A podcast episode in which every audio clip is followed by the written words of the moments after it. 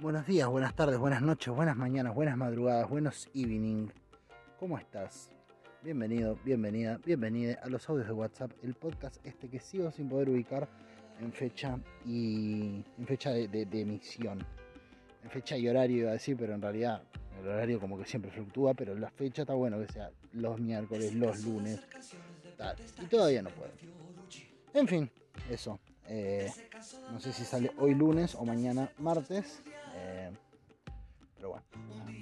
Va a salir, calculo yo. Hay un chabón que se llama Andrés Gado. Espero que no tenga una hermana una prima, o sea, que no tenga parientas que se llamen Ayelén. Porque me imagino en la secundaria diciendo, uh, ha llegado. ¿Quién? Ah, Aye, ha llegado. ¿A dónde? Acá, boludo. ¿Pero quién? ¡Ha llegado! ¿Entendés? Ah, ese es el chiste en la secundaria. Y siempre me quedaban mirando como, ¿eh? y, yo, y yo estaba con cara de perra, pam, pam, pam, pam, pam, el divertido. A mí me pasaba mucho en la secundaria. En la secundaria me pasó, me acuerdo, una vuelta. Porque me cambié en cuarto año, me cambié de colegio. Me fui a uno. Iba a un colegio privado que ya me habían becado como 40 veces. Entonces, como para la vez 41 dije, no, no, no, yo tengo dignidad, loco. Y me fui a la mierda. Ya me tenía repodrido, era un colegio muy cheto, no me gustaba. Cuestión, eh, cuestión, que me becaron. O sea, me- me rechacé esa beca y me fui a un colegio público, el CEN 35, colegio El Manzanar. Y me fui a ese colegio y el primer día nos estaban haciendo presentar a todos. Y yo digo, oh, es, mi oportunidad de ser otra persona, mi oportunidad de ser divertido, de encajar, de ser un capo. Se agarré y me quise hacer como el gracioso, me acuerdo. Pero yo tenía un problema en esa época, era que no, no me avivaba de, de avisarle a mi cara que estaba haciendo un chiste. Entonces era como que hacía un chiste y lo hacía tipo serio. Y todos me quedaban mirando como, bueno, está bien flaco, qué sé yo, no te enojes. ¿Vas a sacar un arma? Me miraban como con esa cara. Y yo era como, ¿por qué no se ríen, hijos de puta? Claro, no, estaba sonriendo yo. Lo miraba así como, ah, reíte. Llegó la hora de la broma. Ha llegado la hora de la broma. Entonces como que... eh, nada, agarraba y me dicen, bueno, preséntense cada uno, quiénes son, estaban acá, de dónde vienen, ¿viste? Y cuando me toca a mí yo lo repensé, lo medité y dije, oh, ya sé, yo voy a decir algo que voy a, ya está, este año, este año encajo, loco. Este año encajo, este año la pongo, chabón. o sea, pensé eso. Estaba como ilusionado. Y me toca a mí dice, bueno, mi nombre es Eduardo Ulloa, y vengo al colegio. me- Yo iba a un colegio muy chico, eh, llamado República Argentina, no iba nadie, nadie conocía ese colegio. Siempre que decía, ¿qué colegio va? República Argentina. ¿Cuál? De la Fundación Argentinos del Sur. ¿Cuál? Y era como, bueno, no sé, queda en tal. Ah, pensé que era una heladería eso. Era como siempre así, una poronga. Entonces llegan y me preguntan, ¿de dónde venía? Ah, yo vengo del Rosado, porque yo entonces yo dije, yo acá, acá voy a encajar, loco. Y ¿vos cómo te llamas? Eduardo Ulloa. Y ¿dónde? Yo vengo del Colegio Argentino del Sur, ya sé, no lo conoce nadie. Lo dije medio así, dije, vengo del Colegio Argentino del Sur, ya sé, no lo conoce nadie. Y me quedé serio. Y esperaba como las risas como, ah, qué buena onda este loco. El chiste ya de por sí una pelotudez, ni siquiera se tendrían que haber reído aunque hubiese puesto la mejor cara del mundo, pero sumale que a la huevada que dije, le puse una cara de orto, de recién levantado, de tipo que no sabe sonreír a tiempo, porque creo que, sonreí cuando ya le habían preguntado como a tres personas después que yo, me salió la sonrisa, ya estaban todos pasando otra cosa. Bueno, y arrancando con el módulo 4, ¿viste? Y yo, yo saqué la sonrisa. Eh, cuestión es que eso, eh, nada, es un fracaso total. Y en ese colegio, la verdad, mucha pelota no me dieron. Hace un tiempo hicieron un grupo de- del, secundario, un, día, y yo dije, uh, de una, chabón, me metieron ahí, dije, sí, qué copado. Para que la banda de la secundaria, hace tanto que no sé de ellos, que no los veo, que sí, yo quiero, re, re quiero. Ah, Me encanta, aguante, aguante. Yo quiero, quiero, quiero, quiero saber cómo está la banda de la secundaria. Y mm, que en realidad lo que más me interesaba era saber cómo habían envejecido dos o tres personas y, no mucho más. Entonces, agarré, me metí al grupo y digo, hey, ¿qué onda? onda? ¿Cómo andan tantos años? ¿Cómo andan todos ustedes? ¿Todo bien? Yo, Edu, acá, eh, recién hace un tiempito llegué de La Plata, volví acá, sí, qué copados ahora ustedes, sí, repiola, aguante, espero que estén todos bien, los quiero un montón, ¿se acuerdan de cuando nos cagábamos de risa en la secundaria? Sí, qué copado. Y la primera respuesta fue, onda, che, Alexi, ¿vos qué hiciste el fin de semana? y yo como, ah, mira, siguen sin quererme. O por ahí no se acordaban de que yo estaba. Por ahí pensaron, che, este no era preceptor. ¿Por qué suman a los preceptores, chicos? Era para los pibes nomás. Nada. Al final nunca me dieron pelota las personas que quería yo que me dieran pelota. Eh, siempre les interesé poco. Y bueno, cosas que suceden. Empezó a llorar el loco, ¿viste? Como que se ponía re mal y se quebraba en el podcast. Eh, no, no me voy a quebrar. Voy a ser fuerte. Esta semana voy a ser fuerte. Eh, cuestión, está este ñato que se llama eh, Andrés Gado, que es un... No sé si es un fenómeno, o sea, capaz que es un hijo de puta loco en su día a día, porque la verdad que lo conocí por esa interacción tan chiquita, pero resulta que yo agarro y subo, dije, el otro día de pedo investigando encontré que hay la posibilidad de una pregunta, viste, en el podcast, para quienes están en Spotify la pueden responder. Entonces hice una pregunta. El primer día fue una cosa de. Eh, no me acuerdo que, le pregunté una huevada. Y la segunda, la segunda semana, como no me respondió nadie la primera, eh, yo digo, bueno, voy a preguntar otra cosa. Voy a seguir preguntando. Y dije, bueno, a ver, voy a preguntar ahora, ¿qué estás haciendo mientras escuchas el podcast? Y este chabón, que la verdad, eh, ojalá estés escuchando esto, ñato. ñato. Ojalá, ¿Cómo perder el interés de alguien después de que te lo digo? Decirle ñato. Ojalá estés escuchando esto, Andrés. Gracias, chabón. No te puedo responder, porque no te deja la aplicación responderte así en vivo. Así que te respondo por acá como si fuera eh, la radio en, las zonas rurales, viste, que se mandan mensajes de la radio como... Acá tenemos un mensaje, el de Hipólito Navarrete, para Irma Tolosa. Eh, me olvidé el colador en la casa de tu tía, por favor, si lo podés dejar en la en la verdulería de Don Víctor, yo lo voy a pasar a buscar a la tarde. Y un mensaje acá de Rómulo Esteban eh, que le manda a Inés Guriarte. Eh, por favor, si me podrías tener dos gallinas peladas para la tarde, yo las paso a buscar. Eh, viste que hacen eso, viste. Entonces después se responden, dale, no hay problema, dijo Inés, Córdoba a Hipólito Navarrete, va a pasar a buscar, va a pasar a dejar entonces el colador a la casa de, eh, a, la verdulería de don Roberto. Y seguimos con la música. Y mi gallina salió volando para la autopista, se fue cacareando. Y salen con esas canciones así los tipos felices. Yo me acuerdo incluso una vez Ay, estoy muy memorioso hoy. Una vuelta fuimos, íbamos con mi familia de vacaciones, la pibe, y paramos, en un momento habíamos llevado un cordero. Eh, y paramos con el cordero. Eh, cuando fuimos a pasar una posta sanitaria, nos dicen, no, no pueden pasar con esto a menos que esté precocido. Así que nos mandamos y en un campito que encontramos por ahí conocí un muñato llamado Hipólito Navarrete. Cuestión que este Hipólito Navarrete agarra y dice, ah, sí, háganse. No, no hay problema. Dice, cocínenlo acá, háganse un fueguito y precocínenlo y lo, pasan. Cuestión que lo precocinamos, le dejamos un cacho loco, un cordero entero para una familia chiquita. Y el loco decía, nos, fue charlando, dice, después si pueden, mándenme saludos por el 18 Yo nunca le mandamos los saludos. La verdad siempre me siento como el orto por eso.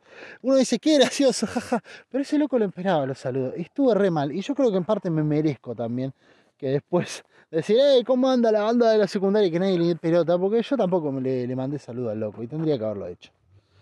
Em, porque para él esa interacción es importante. Imagínate vivía en un campo que ya solamente llegar a la casa desde la ruta era andar como un sorete hacia adentro mucho, mucho rato. Eh, así que imagínate el grado de interacción humana que tendría ese loco, soltero, viviendo ahí entre las ovejas, la vaca, los terneros y todas esas cosas.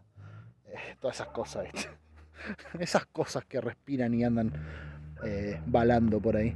Cuestión, eh, este chabón agarra y me responde a la pregunta, me dice, por dormir, ¿cómo fue que era el mensaje para? Yo me lo acordaba, lo leí como 40 veces, obviamente, nadie me responde nada, todo el mundo le chupa un huevo lo que digo.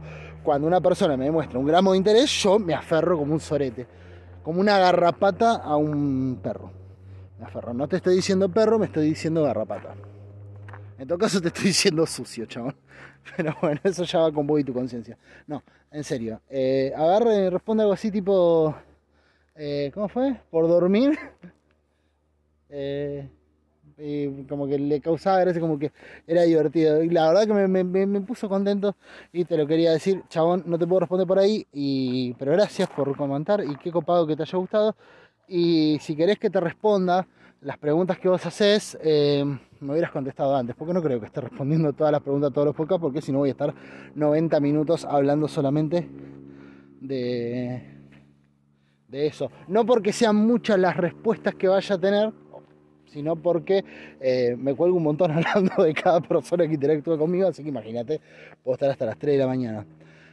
Dicho eso, eh, nada, ya termina la introducción. Y pasamos al tema de la semana. ¿Que ¿Cuál es el tema de la semana? No me acuerdo. Y como no me acuerdo, directamente te digo que nos vemos del otro lado.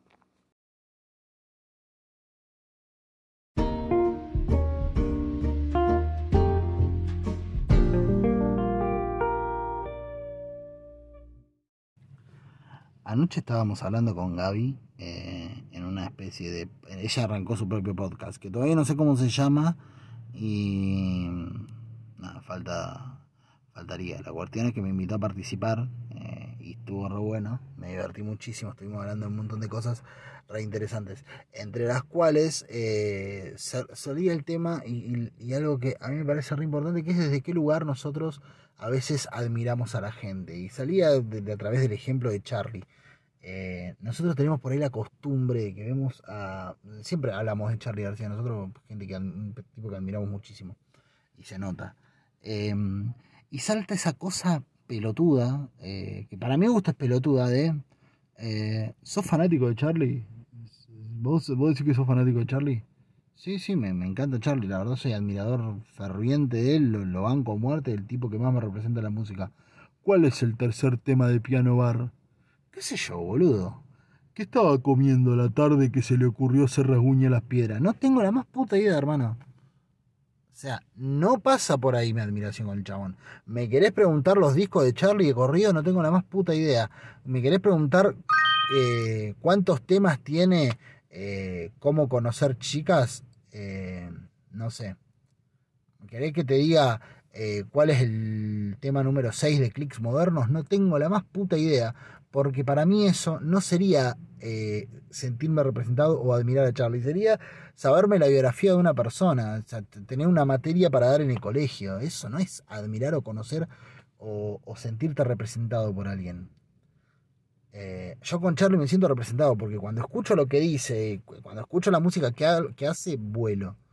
Yo con el loco vuelo, escucho los temas y estoy hablando de los temas más mainstream del chabón. Eh. Yo escucho no razonar para pa, pa, pa, desaparecer. Cuando tenías que estar, te echaste a correr. Eh, escucho esa canción y vuelo, pero para mí es un viaje, es increíble que el loco haya compuesto eso. Del mismo modo, eh, cuando escucho eh, Desarma y Sangra, se me conmueve todo, todo, todo, todo se estremece en, mí cuando escucho esa canción. Es increíble que haya hecho eso. Eh, y tampoco me impresiona decir, no, tenía, creo que tenía 14 años cuando lo hizo, una cosa así. Y es como, no, con 14 años lo hizo. Sí, es zarpado que lo haya hecho. Pero no creo que sea ese el motivo. El motivo es que un ser humano, sea quien sea, tenga la edad que tenga, un día encontró en esa melodía, en esa armonía y en esas palabras su forma de contar algo y a mí me conmueve. Y no es que me sorprende más que lo haya hecho a los 14 o que si lo hubiese hecho a los 34 me parecería menos impresionante. Eh, me parece igual de impresionante. Tengas la edad que tengas, sepas lo que sepas de música. Eh, obviamente pensábamos al respecto de, che, ¿qué hace que una persona eh, consuma así a otro? ¿Qué hace que haya fanáticos de Spinetta, ponele, que te cuenten cuánto calzaba la tía? ¿Viste? La tía calzado 42 de Spinetta, ¿sabías eso? No, no sos tan fan entonces. Y bueno, qué sé yo, me chupo un huevo. Pero yo sin ser fan, es más, ni siquiera me gusta mucho Pineta, eh, me logro conmover con La Bengala Perdida, por ejemplo. Es un tema que me, me, me, arrastra todas las sensaciones, me las arrastra esa canción. Siempre que escucho La Bengala Perdida me conmuevo. Me parece una canción fascinante, eh, monumental, de lo más grandioso que se hizo en el rock argentino. No necesito ser un fan de no necesito saber si le gustaban los Capeletinis o los Añelotis. La verdad, me chupa un huevo. También me importa tres carajos cuál es el tercer tema de Invisible, o si está compuesto en Fa sostenido o en Do sostenido menor, el cuarto tema del primer disco de Los Socios del Desierto. Eh, no sé, no me interesa, no me cambia nada. No hace que cambie la canción, no hace que cambie la forma en la que la interpreto. Me parece que está totalmente al pedo la gente que hace eso, pero sobre todo, sobre todo, y es el punto al que llegaba, de porque uno podría decir, bueno, si querés, a ver, uno, cada persona puede dedicar su vida a lo que quiera y está bien, eh, porque es su vida y tiene el derecho de dedicarla a lo que quieran. Sí me parece un gasto gigante de tiempo, de recursos, de, de, esfuerzo, de energías, dedicar tu vida a admirar a una persona de ese modo, porque a lo que llegábamos en definitiva, una conclusión, es a que todas las cosas que admiramos, que queremos, eh, que, valoramos, que, que consumimos y, que, y que nos dan identidad, creo yo, deberían hacerlo sobre la base de que el protagonista de la historia que estamos viviendo somos nosotros, o sea, soy yo el protagonista de esta historia. Yo puedo escuchar mucho a Charlie. Charlie no va a ser el protagonista de mi vida. Voy a seguir siendo yo. O por lo menos así lo entiendo yo. No podría dedicar mi vida por fuera de eso. Yo voy a ser el único protagonista de mi vida. A Charlie lo puedo mirar un montón, me puede representar muchísimo, me puedo asombrar con cada frase que diga. Pero todo eso es para aportarle más data, más energía, más aire, más caudal, más vuelo al verdadero protagonista de todo esto, al, jefe final, que soy yo. Yo soy el jefe final de la historia. Vos sos el jefe, la jefa, el jefe eh, finale di tu historia. Mangiabetti, cangarulo. Eh, ¿Cómo es? Eh,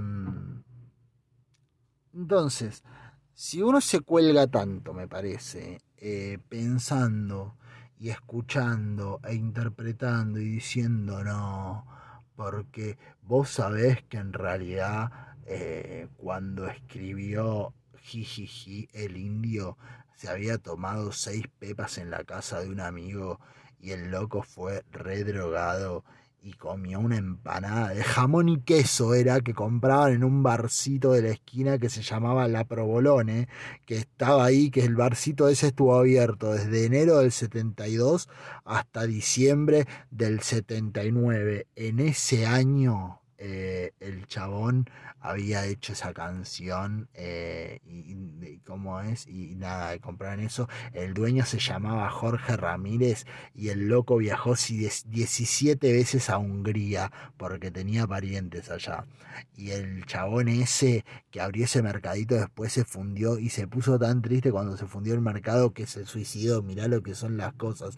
Y se suicidó escuchando Rasguña las piedras de Charlie ¿entendés? y ahí y comiéndose esa empanada el indio pensó jijiji, te das cuenta lo que son las cosas. Ese chabón se tendría que haber matado escuchando jijiji, no rasguña las piedras, pero viste cómo es la gente. Bueno, el indio se comió una empanada de jamón y queso de provolone y provolone era el bar Llegó, miró tres veces para la izquierda a la ventana, buscó todos los rincones, tomó 17 sorbos de tequila y se puso a escribir, chabón. Y cuando se puso a escribir, pestañó 42 veces sobre el papel antes de cerrar la idea. Y nada de eso le aporta un sorete a tu vida. Pero no le aporta un sorete a tu vida. Ni a la tuya, ni a la mía, ni a los pelotudos que lo escucharon de vos porque no hace a la, a la cuestión, porque te saca el eje del protagonista. Es como si fueras ahí ilustrándole la perilla cada vez que pasa el indio Solari. No te cambia, hermano. No te cambia. Cuestión que hablábamos de eso. Y de la. la, el problema que tenemos a veces las personas para, para asumirnos protagonistas de, de, lo que vivimos, de, nuestra historia, de nuestra vida y demás. Eh, somos protagonistas, definitivamente. No podés evitar ese papel, no podés hacer algo que te saque de ese lugar serás un protagonista pasivo. En realidad, lo que vas a lograr es que tu historia sea la más aburrida de todas, tener una película de Almodóvar, pero bajo presupuesto. Eh, igual las películas de Almodóvar son interesantes. No sé, una película de Alex de la Iglesia, ¿viste? Vas a hacer Roma, no la vi Roma, pero se me hace que es aburrida. Eh, ¿Viste? Vos decís, bueno, y, y, sí, mira todo lo que sé, no importa lo que sabes. Y da igual si la persona que admirás es Charlie, Messi, Mozart, eh, no sé, el Cuchi Leguizamón, el Turu Flores. Eh, da lo mismo. Da lo mismo, ¿viste? Si admirás a, no sé, a Sartre, a Baudelaire, a Jorge Lanata, a Foucault, a Tomás Fonsi, a Jorge Corona, no sé, da lo mismo. No importa. El asunto es que quien tus admiraciones tienen que servir a mi criterio. Y estoy redeterminista hoy, estoy diciéndote cómo tendrías que vivir, sí.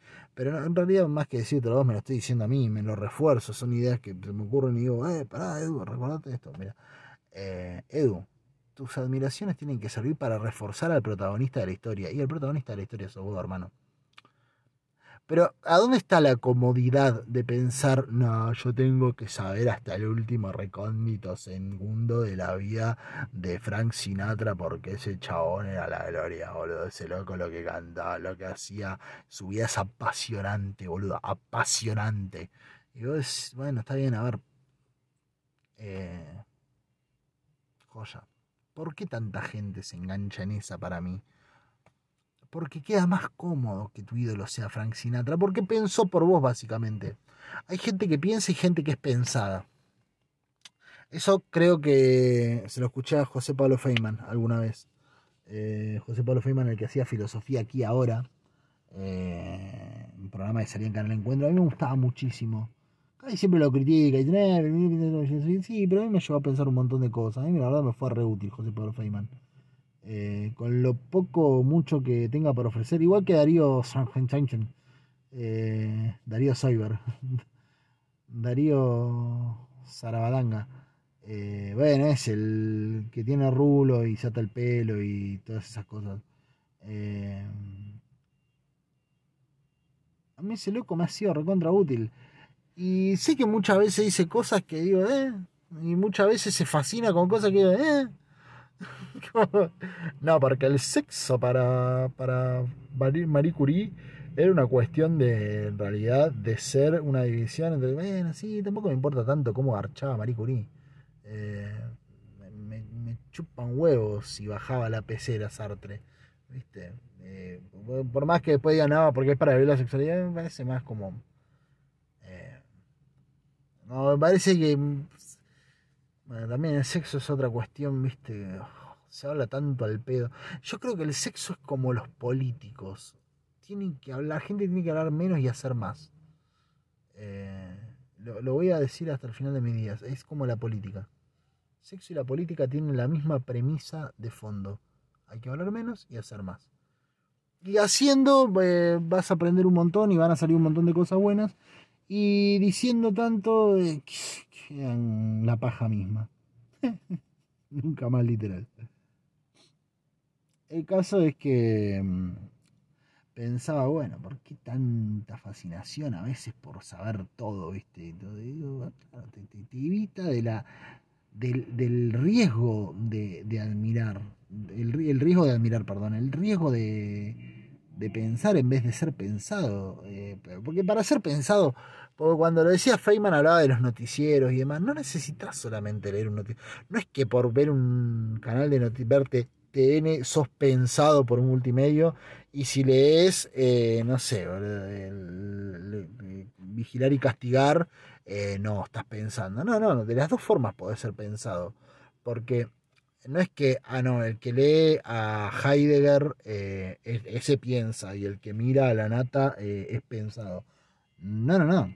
Ese es un error, pero pedorrísimo en el que para mí caemos muchísimo como sociedad, que es darle una entidad, mientras más complejo sea el acceso al conocimiento de tales, de tales individuos o de tales cosas, más eh, relevancia le damos. Entonces, como eh, acceder al conocimiento de la nata es una boludez, porque prender la tele y escuchar lo que repite una y mil veces, para colmo dice más o menos las mismas tres, cuatro ideas, una y otra y otra vez, hasta que las fija en la sociedad, o sea que no es muy difícil aprender el pensamiento de la nata. Eh, y en cambio, aprender el pensamiento de Heidegger requiere conseguir un libro que ya de por sí es medio complejo de conseguir, porque no es que no es el Señor de los Anillos ni Juego de Tronos, eh, y, leerlo, acceder a todo eso, a todo ese, ese muchas veces, no sé en el caso de Heidegger, nunca leí a Heidegger específicamente, pero suelen tener como ese lenguaje tan, tan propio, tan particular y, tan, ¿cómo se llama? Eh, rompepelotas que, tanto que tanto complejiza a veces las cosas, y che, no entiendo un sorete, lo que está diciendo, tengo que volver a leerlo, todo. es más difícil, ¿viste? Es más difícil. Eh, y no quiere decir que los haya leído un montón, pero lo poco que lo he leído siempre me pareció más difícil que entender a, no sé, Jorge Lafauci cuando da una opinión en Tinelli. Ahora, no quiere decir que el que mira a Jorge Lafauci dar una opinión en Tinelli sobre cómo bailó Carmen Barbieri piensa menos que el que está leyendo a Foucault. Porque el que está leyendo a Foucault puede sencillamente estar haciendo un copia y pega en su cerebro. Estar diciendo, qué capo el pelado este. Y estar copiando y copiando ideas, fa, fa, fa. Y después vaya a una reunión con amigos o a donde sea y hable y invite a cenar a alguien a la casa y diga, ¿sabes qué linda? En realidad la teoría del panóptico y bla, bla, bla, bla. Sí, está repitiendo lo mismo que dijo Foucault. Y yo no creo que ni Foucault, ni Sócrates, ni Aristóteles, ni nadie de todos estos tipos que tan arriba ponemos hayan dicho las cosas para que el resto las repita. Me parece que llegado a cierto punto, y creo que si, eh, que si realmente es de vocación lo que decís, no decís las cosas para que otro las repita, decís para que otro las tome, las reelabore, eh, reconstruya otra nueva idea y después sobre esa tesis planteo una hipótesis, lo, lo desarme el argumento y lo vuelva a armar y lo discute y lo ponga en tela de juicio. Las cosas son para ser puestas en tela de juicio, todas las cosas están, puestas para, están para ser puestas en tela de juicio. Eh, y creo que, por lo menos para mí, Sócrates lo tenía clarísimo eso. Eh, ¿Por qué? Porque Sócrates creo que era el que no creía en, en la escritura dicen, no, no, Sócrates era un capo, pero no creía en la escritura. Para mí, cuando el chabón dice yo no creo en la escritura, lo que está diciendo es, eh, lo he dicho varias veces esto, arranca a pensar para dónde estás puesto, hermano. No te, no te, no quiero escribir algo, me imagino que el chabón lo, lo dijo desde este lugar, o yo lo interpreto desde este lugar. El loco dijo, no quiero escribir algo para que después venga otro, lo lea y piense que es el camino que hay que seguir, porque a lo mejor yo arranqué para ahí porque estaba justo vuelto para ese lado, pero capaz que otro empieza a pensar para otro lado y es mejor a donde llega. Y en definitiva es una vida por cada persona y no sé si estaba tan seguro de que tuviera sentido continuar con. No sé si fueran chabones que creyeran en el legado yo mismo no sé si creo mucho en el legado, ¿viste? Me lo voy a meter en el orto, mi legado. Ni siquiera me lo voy a poder meter en el orto porque voy a estar muerto. Así que me va a tener que venir alguien por mí, metérmelo en el orto. Y hacer eso implica desenterrar un cadáver y es un, un, un acto ilícito. Podés ir a prisión para hacer eso. O sea, ni siquiera te lo podés meter en el orto tu legado. Tan pedorro es. Entonces, me parece que tiene más lógica eh, seguir construyendo desde la propia idea. Menos aún tiene sentido agarrar el legado de otro ser humano y empezar a repetirlo vos en tu vida como un mantra, como si fuese eso lo que le diese un valor o un sentido a, a tu vida. cuando las personas caemos en esa, a mi criterio, eh, le, quitamos todo el mérito propio a lo que hagamos. Dejamos de tener un mérito en nuestra propia vida. Y no es porque tengamos que tener un mérito, porque a qué mierda le importa los méritos que hagamos, pero quiero decir, dejamos de tomar el riesgo porque opinar y pensar y decir uno implica tomar el riesgo de decir cualquier mierda, ¿viste? Porque puedes decir cualquier huevada. ¿Y quién, te, y, quién está ahí para frenarte? Y dice, no, no, no, no, para, para, para, no sabes la cagada que estás por decir. Nadie. Tenés que llegar y decir, y decir, uh, mirá la mierda que dije, qué pelotudo, que un sorete de la boca y lo tiré al mundo. Eh, es el riesgo que tomás.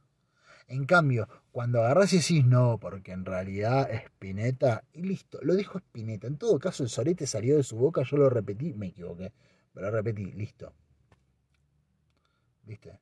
No es propio, no tengo que. dar. Ahí sigo.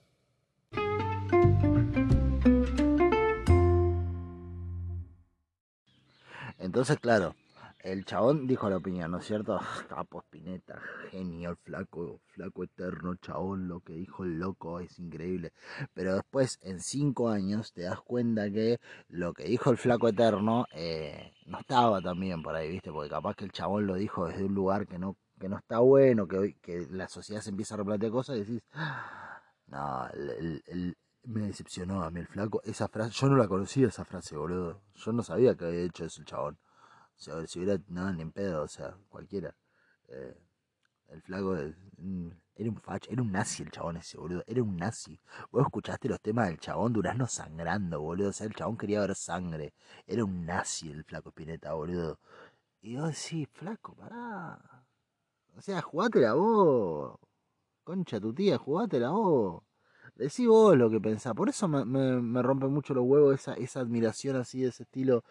Eh, no, porque lo que dijo el 6 de octubre del 74 cuando estaba comiendo papa frita en la puerta de Melopea, que iba a grabar su tercer tema del disco Invisible 42 Binario 3, que se llamaba así, después pasó a llamarse Harto, pero al principio se iba a llamar así, lo soñó con ese nombre y se olvidó, le puso Harto y como a los tres meses se acordó que era ese el nombre del sueño, por eso no le puso así, pero se iba a llamar Invisible 45 17 23. Eh, que era el nombre de un submarino soviético que estuvo en la Segunda Guerra Mundial, eh, atacado por los, por los submarinos norteamericanos, no sabes, una historia divina que me la contaron una vez, no me la acuerdo también, la verdad que en eso estoy fallando. Eh, pero bueno, para la próxima te la tengo bien, te cuento es una historia hermosa que habla mucho de lo que es eh, la la compasión del ser humano por las estrellas y el ente ¿no? en el que vivimos, esta sociedad tan atiborrada de individualismo y de, y de sensaciones malas. Bueno, todo lo que está mal eh, son los, los enemigos del, del, protagonista de la historia que te cuento que es parte de todo lo que está bien, ¿no?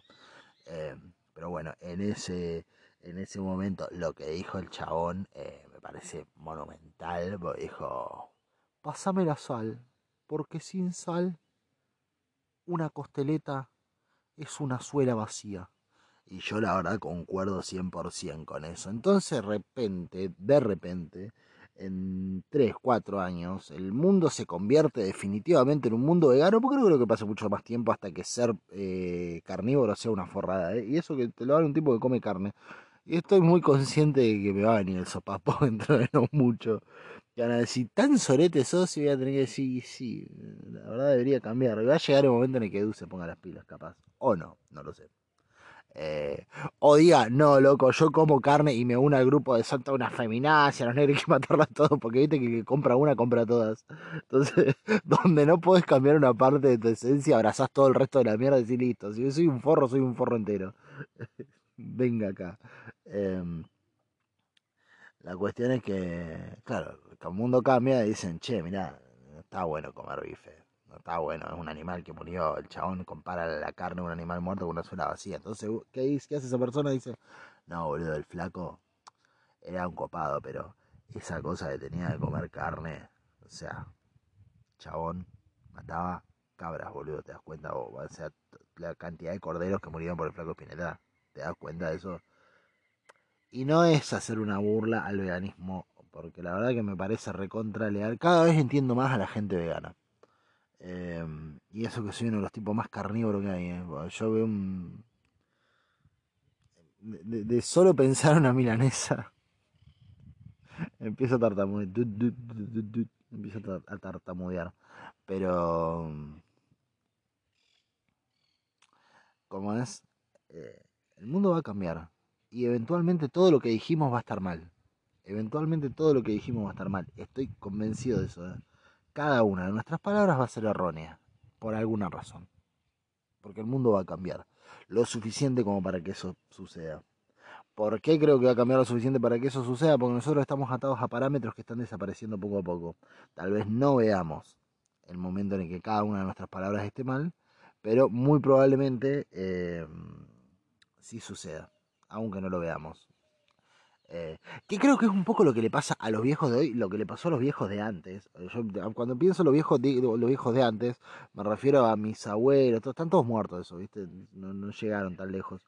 Pero yo a, veces hago memoria y, digo, claro, ¿viste? Estaban recalientes con la sociedad actual, decían, pendejo de mierda, eh, guacho, y se ponía en un lugar bien antagónico los locos, ¿viste? Ahora anda metralleta de un lado, metralleta del otro, vamos a cagarnos a tiro la generación que quede domine el mundo. Obviamente se murieron ellos sin necesidad de disparar por una cuestión del tiempo. Y del Alzheimer y todas esas cosas que le agarran los viejos. Cuestión, eh, cuando, cuando llegan a viejos los locos, yo me fijé, bueno, o sea, me fijé ahora, hace 20 minutos más o menos, claro, los locos llega a un mundo en el que odian a la sociedad en la que viven, pero la odian, pero porque la sociedad en la que viven les hace sentir todo el tiempo que todo lo que alguna vez dijeron está mal, es erróneo, es inaceptable. Y hace un par de años tal vez no eran tan así, nuestro, los pibes de antes. Nosotros somos más verga en eso. Nosotros somos muy de agarrar a una persona. El otro día estaba haciendo una youtuber me encantaría acordarme el nombre, creo que es Ana algo. Ana Laura, ¿puede ser? No me acuerdo. Está bueno lo que hace la loca en algún punto, ¿viste? Es una chabona, una rubia, que por ahí agarra publicidades y las analiza y agarra, no sé, un discurso de alguien y lo analiza y una película y lo analiza. Como que hace análisis, todos siempre basados en, en general desde una perspectiva feminista y desde el... de coso, desde el desde la... Ay, no me sale la palabra. Desde la cosa, desde la... Ay, puta que lo parió. Desde la identidad de género, desde, bueno, desde la inclusión, básicamente, ¿no? Entonces te una propaganda y dice, no, porque ser mujer es ser eh, preciosa, ¿viste? Te sale una propaganda de, de, no sé, de un desodorante, de DAB ser mujer es ser hermosa. Y el chabón dice, verdad, ser mujer no es ser hermosa, a ver, saquemos toda esa mierda encima. Y hace análisis que están muy buenos algunos. Pero otras veces, eh, la, miro a la chabona, no si la viste, capaz que la, la ubiques. No, no sé cómo mierda se llama, no me salió el nombre, no me sale el nombre ahora.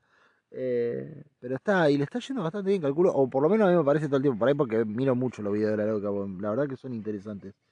Eh, pero dos por tres me pasa que la encuentro a la loca analizando algo de 1957 es como diciendo, no, ¿por qué esto? Y sí, boluda, a ver, no, no, no, no, es que está mal hoy eso que dijo, ya lo veían como algo choto en el 59, porque ha avanzado un poco, o sea, se iba muy a la mierda hace algunos años, ¿viste? Ya a los tres meses ya estaba fallando el chavo patinando. Y hay debates que me parece que si los seguimos dando, seguimos dando el pie a que ciertas cosas, viste, no estén por ejemplo, hay una propaganda de, de, una piña colada, creo. Que la, la, propaganda es dame una piña. Entonces, todas mujeres con el con el ojo negro, ¿viste? Diciendo, dame una piña, dame una piña, dame una piña, ¿viste? Y ya, dame una piña colada. Y la mujer, o sea, de muy mal gusto lo que hicieron. Eh, aunque en ese momento capaz que le pareció una genialidad. Eh, pero no lo sé. Hoy por lo menos me parece de muy mal gusto. Encima, eh, encima lo último, la última, monumental, pues, es, la última es, negra y tiene, tiene el boletón blanco. O sea, como que el colmo de cualquiera, ¿viste?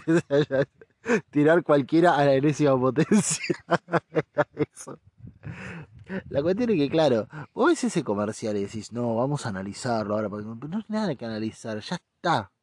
O sea, si lo analizás y discutís, das pie que. A, que nada, me parece que ya está. O sea, creo que deberíamos en un punto de la historia. Hace un tiempo que estoy con esto. Eh, un tiempo de ser dos, tres semanas, capaz. Pero en algún punto deberíamos poder decir, che, mirá, eh, ya está este, esto y esto y esto, lo doy por sentado que ya no hay que hacerlo. Y cuando alguien va y lo hace, lo mira y dice, ¿qué hace? Y sigue. Porque si no seguimos discutiendo y no avanza más la sociedad. Yo la hallo muy trabada la sociedad actual en discusiones que me parece que en algún punto están mayoritariamente saldados. Muchas veces hacemos como esas cosas, como el otro día hablábamos con Gaby de esto de esos, esos programas de televisión a veces o, o esos videos o esas cosas donde, donde se ponen a debatir sobre algo, dicen, veamos eh, este, este video de un hombre, eh, no sé, tirando a un anciano de su silla de ruedas. Y empiezan todos a opinar y dicen, ¿les parece que está bien lo que hizo este hombre? Y no, boludo, a nadie le parece que está bien. Por eso es ese tipo solo, está grabado y sale en todos lados. O sea, no es que si, está pasando eso, justamente es porque a nadie le parece que esté bien lo que está haciendo el loco. Está trabadísimo en esa discusión y están, viste, como no, porque a nosotros nos parece esto. La verdad que yo creo que esto en realidad, y, y 40 minutos hablando de eso, viste, te doman haciendo una reflexión pedorra que no cambia nada, que no agrega nada, que está más al pedo, está más al pedo, no sé. Eh.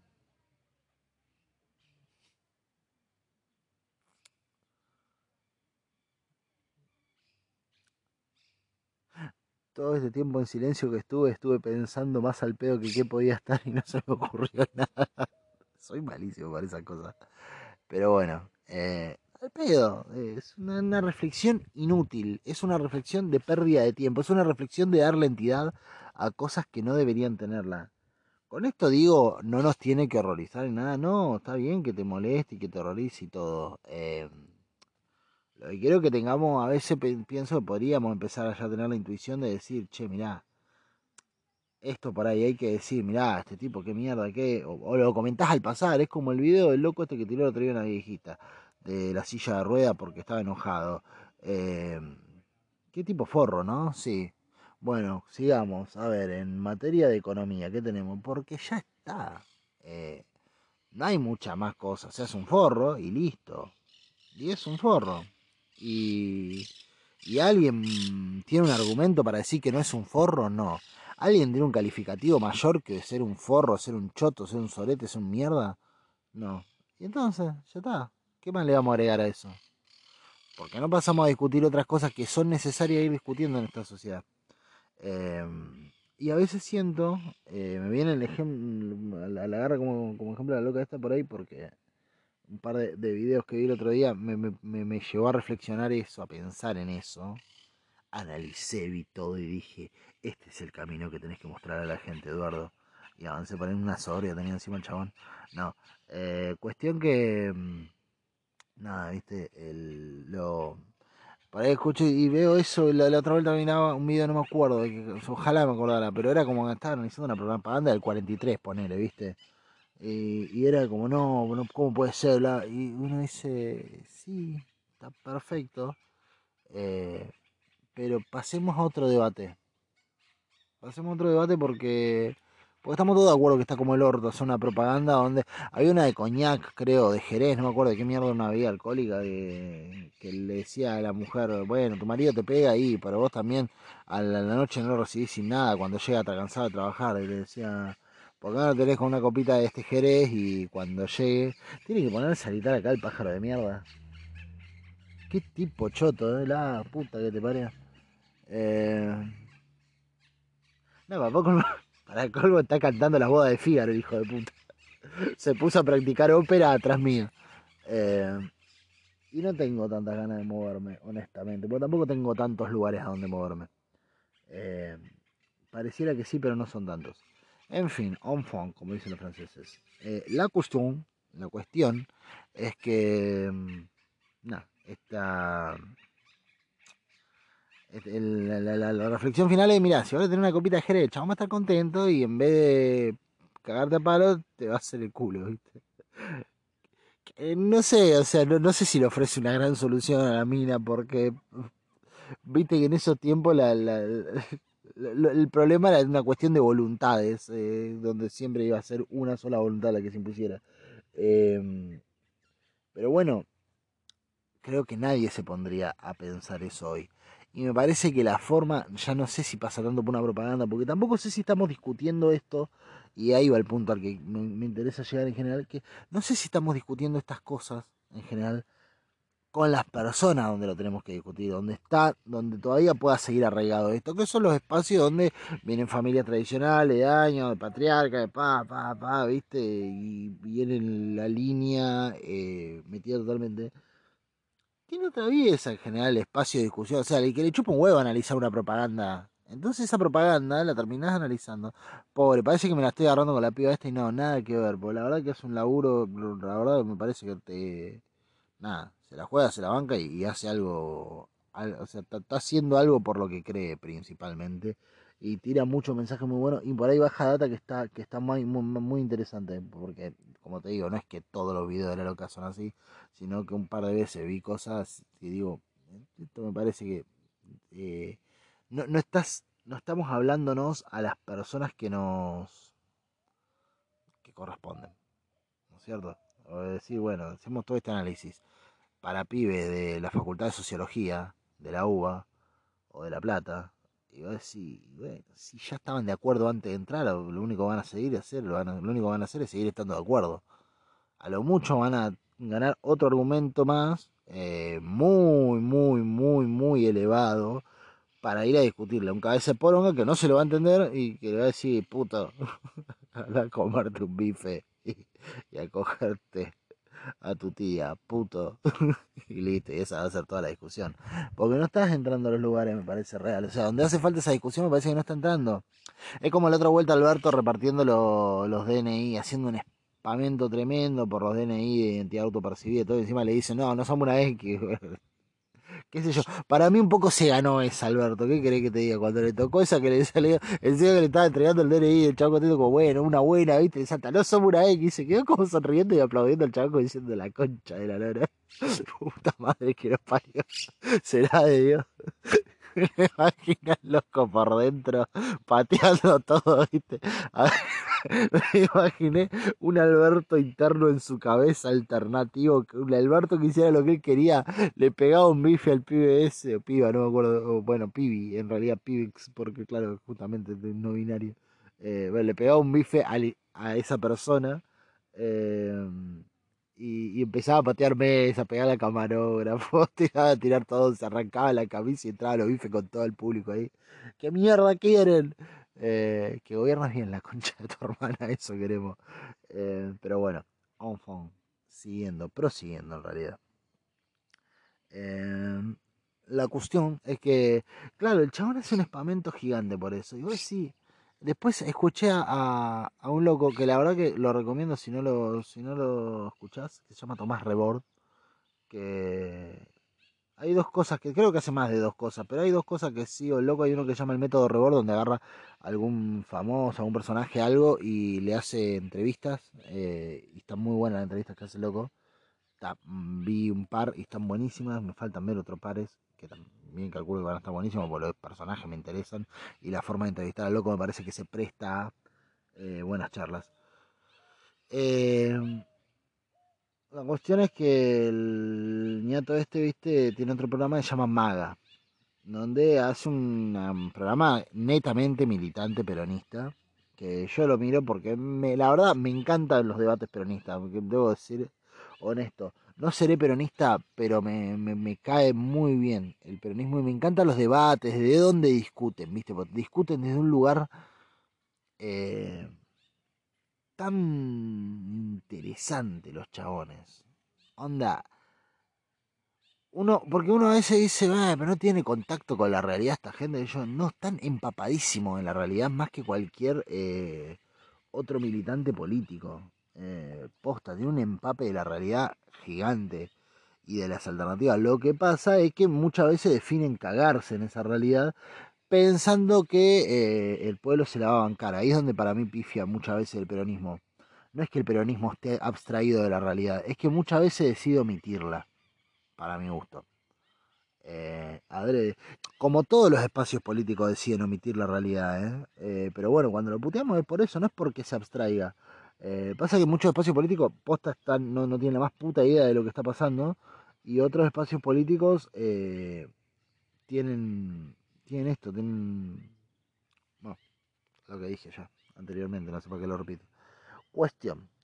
Eh, el loco en un momento dice, ojo con la, con la sobre representación, sectores sobre representados, ¿viste?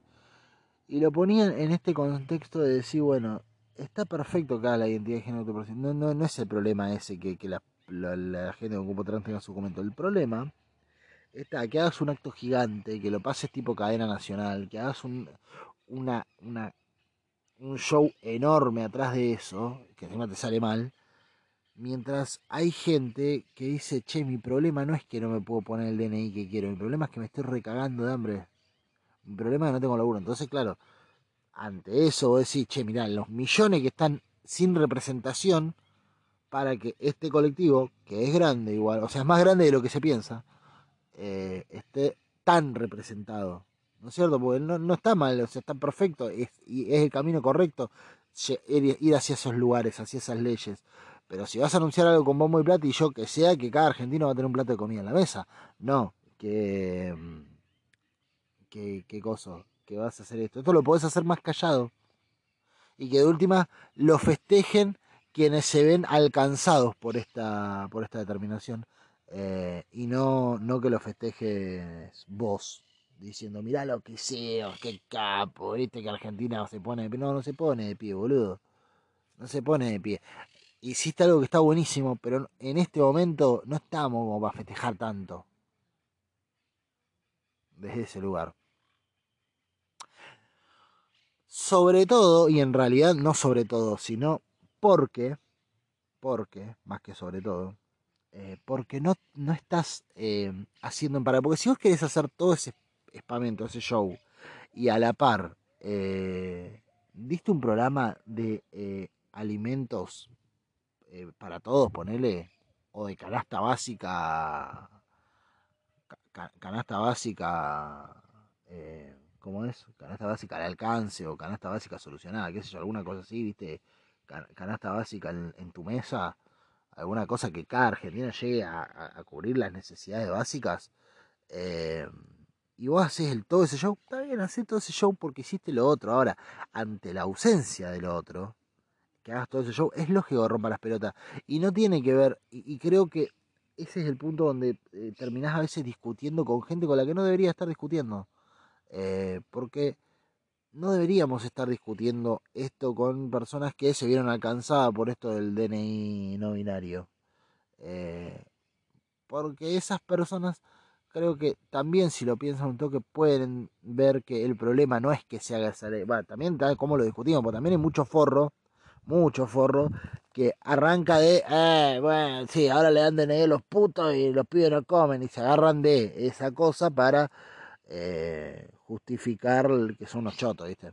Entonces, no, a ver, el DNI está perfecto que sea, pues no hay problema que sea el DNI, porque no cuesta nada, es como cuando dicen, eh, porque hablas con la E, sí, pero no tenés que, pero no me cuesta un sorete hablar con la E, boludo. O sea, es cambiar una A por una E, no es que tengo que hacer un trámite en el banco. No, no tengo que ir a la ANSES a pedir que me dejen usar la E. Voy, lo hago, ta, pongo la E, digo todes. ¿No te gusta? No, bueno, qué sé yo, ¿qué crees que haga, boludo? Pero, pero no hay que hacer grandes cosas, ¿viste? No, porque hablan con la E y no se preocupan por los pibes que se cagan de hambre. ¿Qué vos te pensás que me quita mucho tiempo de la vida hablar con la E? Te quita más tiempo de la vida a vos cuestionar por qué otros hablan con la E. Dejá que hablen como mierda se le cante el ojete. Nadie te obliga a nada. Vos no le obligando, no le rompa las pelotas a la gente. Y preocupate vos por los pibes que están cagados de hambre, porque tampoco que te veo con un plato, con un tupper lleno de porciones de comida, viste, corriendo para todos lados, contenedores y cucharas. Ay, ¿vos tenés hambre? Sí, tomá. Eh, ¿Y vos cómo está el... ¿Comiste? Ah, tomá, listo. Ah, pero no, con la E no, vos no, eh porque hablaste con la E. A ver, un chori, toma acá. No, no estás así, boludo. Eh, entonces no rompa los huevos con esas cosas. Eh, muchas veces se agarran de esa mierda para justificar otra mierda. Y en realidad tiene que ver con cosas de porfía, ¿viste? De, yo crecí así y siempre fui así. Y, la verdad, eh, cuando, cuando te dicen con eso de no, con eso no se cambia. Sí, ya sé que no se cambia con eso. O sea, con decir la E no vas a terminar con los, los asesinatos, no vas a terminar con un que prendan fuego a una ama de casa porque el marido estaba celoso el carnicero. No vas a terminar con todo eso por con la E. Ahora, tampoco te quita tiempo. O sea, no es y ese es el punto, ¿viste? Hay cosas que hay que entender. No es, no, le dan los DNI, pero la gente está cagando mal. Está perfecto hacer los DNI no binario, no cuesta nada. No te sale un mango hacer eso. No ese es el problema. El problema es que armes un espamento y quieras convencer a todo el mundo de que Argentina está en buenas manos porque vos le diste DNI a un grupo de personas que lo precisaba, que está perfecto que se lo haya dado, pero hay otro grupo gigante de personas que necesita comida y no le está dando nada. O sea, no tenés una respuesta. Ese es el tema. No es uno o lo otro, son los dos. Lo que pasa es que estás haciendo uno solo y haces el que menos gente alcanza. Tal vez el que viene más postergado, seguramente. Va, no sé, porque hay que ver. La gente que se viene cagando de hambre toda la vida, no sé qué tan postergada viene. Eh, habría que hacer ahí. Pero tampoco está bueno hacer ese, viste, posterganómetro. Eh, de ver, a ver, a ver quién está hace más tiempo postergado para saber a quién hay que atender. Es una mierda eso también. Es una poronga eso. Para mí va. Eh, como, ¿qué mierda tenés en la cabeza, flaco? ¿Qué estás pensando? Pensando, ¿se acuerdan de esa propaganda? De que el bonobón no se regalaba, para comer. Sé que la única época en la que vendían era cuando alguien tenía ganas de regalar un bonobón. Entonces sacaron una de que el bonobón se comía, ¿viste? Los nenitos le enseñaban a los grandes de comprar un bonobón para comérselo. Y había uno chiquitito que arrancaba decía, ¿adultos? ¿Qué estás pensando? Decía el chaval. A me causaba mucha gracia, siempre hacía burla.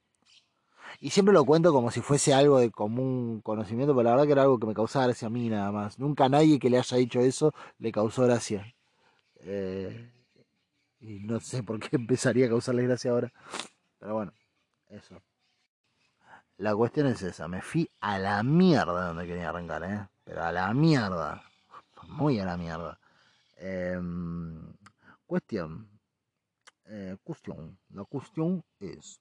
Em, nada, esto, viste, la, gente por ahí agarra esto y, y admiras a alguien y decís, uh, mira, pienso, yo pienso mucho porque leo mucho a, a no sé, a Saramago, entonces, claro, te lleno de frases de Saramago, creo que te lo dije al principio. Eh, lleno de frases de Saramago, viste que inteligente no sos inteligente, sos una máquina que retiene cosas. Si lo que dice Saramago no te sirve para vos elaborar tus propias ideas, al pedo lo estás leyendo Saramago. Perdóname, te lo digo, pero estás perdiendo el tiempo como un sorete. Eh, la gracia de que leas a Saramago es que tengas la capacidad después de elaborar a partir de él cosas, que él te dispare cosas. Por eso no, te, no hace falta que leas al gran filósofo, no hace falta que leas a la eminencia, con que, le, o que leas o que escuches o que, que consumas, ¿viste? Porque estoy muy en contra de esa idea de que la lectura es mejor que la lectura es mejor que nada. Si a vos te transmite una idea, sirve, punto. No, no va por ahí, porque va desde ese lugar el desarrollo de la sociedad. entonces, em, en, la medida que, vos eh, consumís o, o, te, o te haces eco de una idea, eh, la que sea, de que mierda sea, eh, pero te digo, puede venir un lugar tan pedorro como Javier Milei, una idea que te ayuda a desarrollarte, esa idea sirve. Y yo creo que Javier Milei incluso aporta, hace un aporte. Eh, no es que, oh, sí, no, yo leo a, no sé, a Descartes. René Descartes, no, yo, consumo todo, toda la obra de René Descartes, porque él dijo, está bien, y, está perfecto, y muchas veces te pueden ayudar, obviamente te pueden ayudar a elaborar ideas mucho más, más fuertemente, eh, porque son pensadores zarpados. Yo hace poco, hace poco me, acordaba de una cosa que había dicho Descartes un día que estábamos tomando eh, una birra después de un partidito de fútbol, jugamos un fútbol 5, tomamos una birra y el chabón dice, ¿sabes qué? Hay que jugar con 5, chabón, me dijo. Si no jugás con uno en el medio, no hay forma de que, el equipo esté ordenado. Y me quedó, me quedó, me quedó y con los años lo elaboré y ahora tengo una idea mucho más acabada de cómo jugar un picadito. Eh, pero bueno, germinan, viste, las ideas. Entonces, eh, se transforma en algo porque te dicen cosas que te, que te mueven a, pensar. Muchas veces lo que pasa con, lo, con los que yo interpreto como intelectuales medio pedorros, eh, no quiero decir ninguno para no herir susceptibilidades, pero es con Z. es que van mucho a los lugares comunes. Los lugares comunes, a mi criterio, es eh, la fascinación con la sexualidad que hay hoy en día. O sea, la necesidad de todo poder traspolarlo al sexo y a ponerla, ¿viste?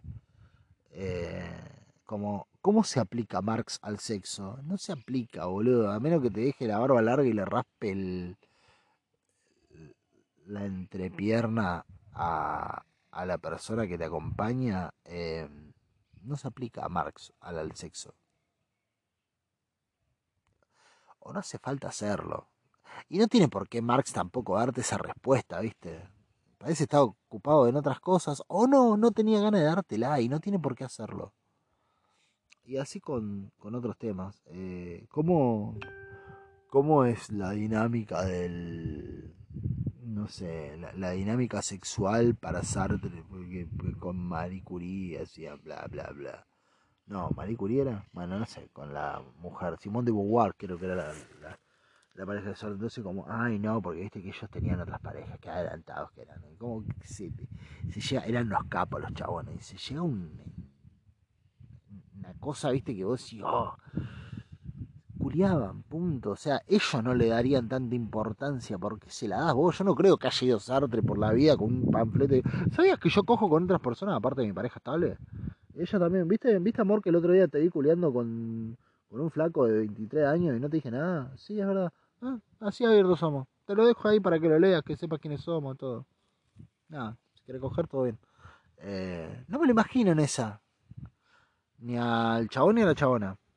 No me los imagino en esa. Me imagino más bien como haciéndolo y punto.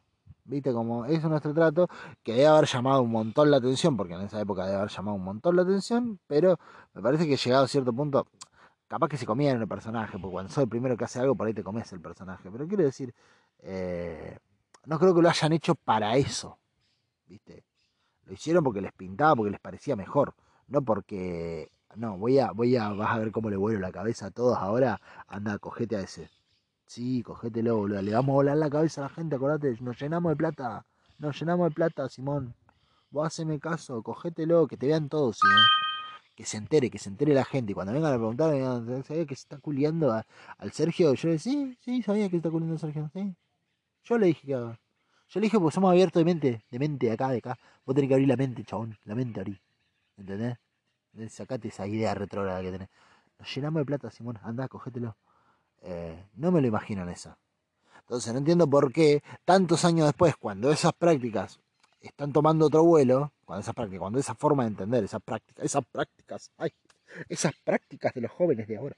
No, pero quiero decir, cuando esa, cuando esa, cuando esa forma de entender la pareja, cuando esa, cuando esa forma de entender el, sexo, los vínculos, eh, está tomando otro vuelo, no entiendo por qué en este momento de la historia eh, hacemos el espamento que calculo que no hicieron ellos en esa época. Eh, porque ellos lo hicieron para vivir la sexualidad y la pareja y sus relaciones de un modo que puedan disfrutarlo al 100%. Eh, y ella, y, ahora, viste, los tratamos como si hubiesen hecho eso para volarnos la cabeza. Como que te cagas en todo, viste, son dos personas que aportaron un montón en otro montón de cosas, viste, y, y y nada, y uno está ahí como, ay, sí, se culiaban los alumnos. Eh, pero bueno, viste, la gente. Nosotros. Nosotros no somos como los Orozco. Eso, eso, eso, eso. Como decía Madame Curie, o no sé si fue Salvador Dalí, mejor enredarse en las redes del exterior, porque es peligroso asomarse al interior. Eh, es un tema de Luis Eduardo Aute. Eh, mejor, eh, es peligroso asomarse al interior, creo que se llama el tema. Eh, está bueno, a mí me gusta. Escuchalo si podés. ¿Por qué no lo voy a poner hoy de, final de podcast? ¿Por qué? Porque no lo tengo y no tengo ganas de bajarlo. Así que voy a buscar otro tema. Parece que voy a ir cerrando esto, ya no me quedan tantas cosas. O sea, me quedan un montón de cosas para decir, pero me las fui olvidando todas mientras iba hablando de otros temas que no quería hablar. Ah, eso sí. cuestión que otro piense por vos, que otro sea el elaborador de tu idea, que vos seas así el... No, porque vos sabés lo que está desayunando ese día Saramago cuando escribió el Evangelio según Jesucristo, la página 32. Ese día desayunó media luna con ketchup el chabón, boludo. O sea, que vos, ese tipo de persona para mí es de cagón. Es de cagón porque en definitiva, como dije al principio, o en los primeros minutos, decía, eh, yo mismo me voy a autocitar porque, porque sí, porque soy la persona que mejor conozco, por quién, a quién más podría citar con mayor certidumbre de lo que quiso decir que a mí mismo. Es una cosa que siempre eh, charlamos con Gaby, esta cosa de, no, la autorreferencialidad, perdón que sea autorreferencial. ¿Y cómo no vas a ser autorreferencial si sos la persona que mejor conoces? Cuando querés citar una idea de alguien, y querés estar seguro de que sabés lo que quiso decir, porque muchas veces citamos idea y no sabemos si fue lo que quiso decir, la tiramos ahí y después tirás, tirando cualquier algo que iba para otro lado, lo transformás en un argumento, entonces no es sólido justamente porque no iba con esa intención y evidentemente empieza a hacer agua por distintos lados porque te cerró así medio de pedo. Entonces, la persona con la que mayor certeza tenés de lo que opina en la vida, sos vos. O sea, no hay alguien que conozcas mejor que vos mismo o vos misma o vos misme. Eves misme. No hay alguien que conozcas mejor. O sea, vos sabés qué quisiste decir cuando dijiste tal cosa. O sea, si no lo sabes vos, hermano. Entonces, em, nada, no, no, tendría por qué haber un problema con la autorreferencial. Ay, no, es muy autorreferencial, chabón. Y sí, y sí, más vale. Primero, porque está completamente de acuerdo con lo que dijo, probablemente, por eso es autorreferencial. Segundo, porque sabe perfectamente lo que pasó. Sabe qué sucedió, sabe qué pensaba, sabe qué quería decir, sabe todo. Y tercero, y principal, porque es la misma construcción de idea, o no tenés que extraerte de una persona que capaz que estaba construyendo otro concepto para otro lado y tiró una punta para este, pero sigue con... No, vos sos la persona que viene construyendo las mismas ideas siempre, vas a hacer el mismo caudal de río. No hay agua mejor para un río que la de su propio río porque es la misma construcción de idea. Entonces, pensar que la autorreferencialidad es un problema es una boludez, porque es la forma en la que vas construyendo eh, ideas, ideas que, puedan ser em, mejoradas y mejorables todo el tiempo. Es necesario eso también, que cuando pensamos, cuando, cuando tengamos, eh, cuando tenemos una, una una intención de, ir para un lado, para mi gusto, es importante que tratemos de profundizar en eso, eh, siendo muy críticos y muy autocríticos de lo que hacemos y decimos, ¿viste? No hace falta que siempre estés en lo correcto con vos mismo, no hace falta que mantengas tu misma idea. Cambiar está muy bien. Eh, hoy en día está bien visto cambiar, dentro de todo. O sea, hemos avanzado mucho como sociedad en eso. Así que esto que estoy diciendo casi que está medio de más, medio al pedo, ¿viste? Como no hace tanta falta. Pero, pero, Em, nada, sí sigue estando mal visto eh, la autorreferencialidad. Sí sigue viéndose como, nada, el chabón, boludo, se cita a sí mismo todo el día. Un ego tiene un ego. Primero, todos tenemos un ego gigante. De hecho, vos tenés ese ego porque la persona cuando se autorreferencia y tiene tan en estima su idea, eh, sentís que de algún modo eh, puede estimar su idea más que vos la tuya. y eso te resulta doloroso en algún punto. ¿Lo tiré al voleo? Sí. es así como lo digo, no tengo ni idea, me parece que chamulle como loco, me parece que tiene cualquiera, pero no estoy tan seguro, me parece que algo de eso tiene razón también, eh, estoy en duda, dudo. Em, entonces, eso, bueno, como bien decía eh, anteriormente, em, la cuestión de autorreferencialidad, ¿por qué dije lo de autorreferencialidad? Déjenme, soy un pelotudo, me cuelgo hablando de otra cosa y me olvido. Bueno, la cuestión es son todos unos giles. nada que ver. No, em, eso. Muy bonita la autorreferencialidad.